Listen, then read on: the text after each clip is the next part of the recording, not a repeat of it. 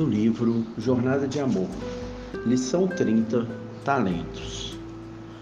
Bom e fiel servidor, pois que foste fiel em pouca coisa, confiar-te-ei em muitas outras. Jesus, no Evangelho de Mateus, capítulo 25, versículo 21.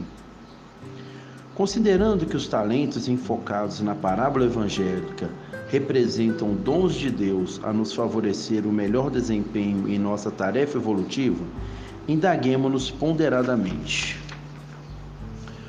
Possuidores do talento da palavra, valemos-nos da concessão divina para esclarecer, orientar ou geralmente usufruímos o verbo fácil para criticar e maldizer.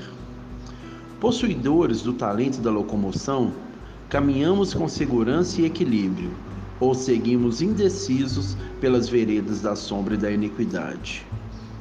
Possuidores do talento da audição, utilizamos os ouvidos para escutar com sabedoria e apreço ou nos colocamos prazerosamente à mercê da conversação fútil ou menos digna?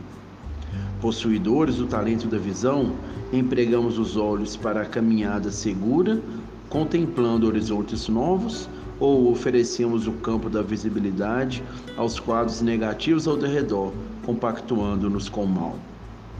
talentos, dons da alma, à semelhança das moedas da parábola, carecem de boa aplicação para, para se multiplicarem através das oportunidades valiosas e dos testemunhos enobrecedores. Aproveitemos assim o tempo à nossa frente, empregando conscientemente a bênção das horas na multiplicação e divisão dos talentos com que o Senhor nos agraciou as vidas a fim de que nossa reformulação interior se concretize através dos bons propósitos de uma existência conscientemente cristã. Albino Teixeira. Luz e paz em nossas vidas. Que assim seja. Amém.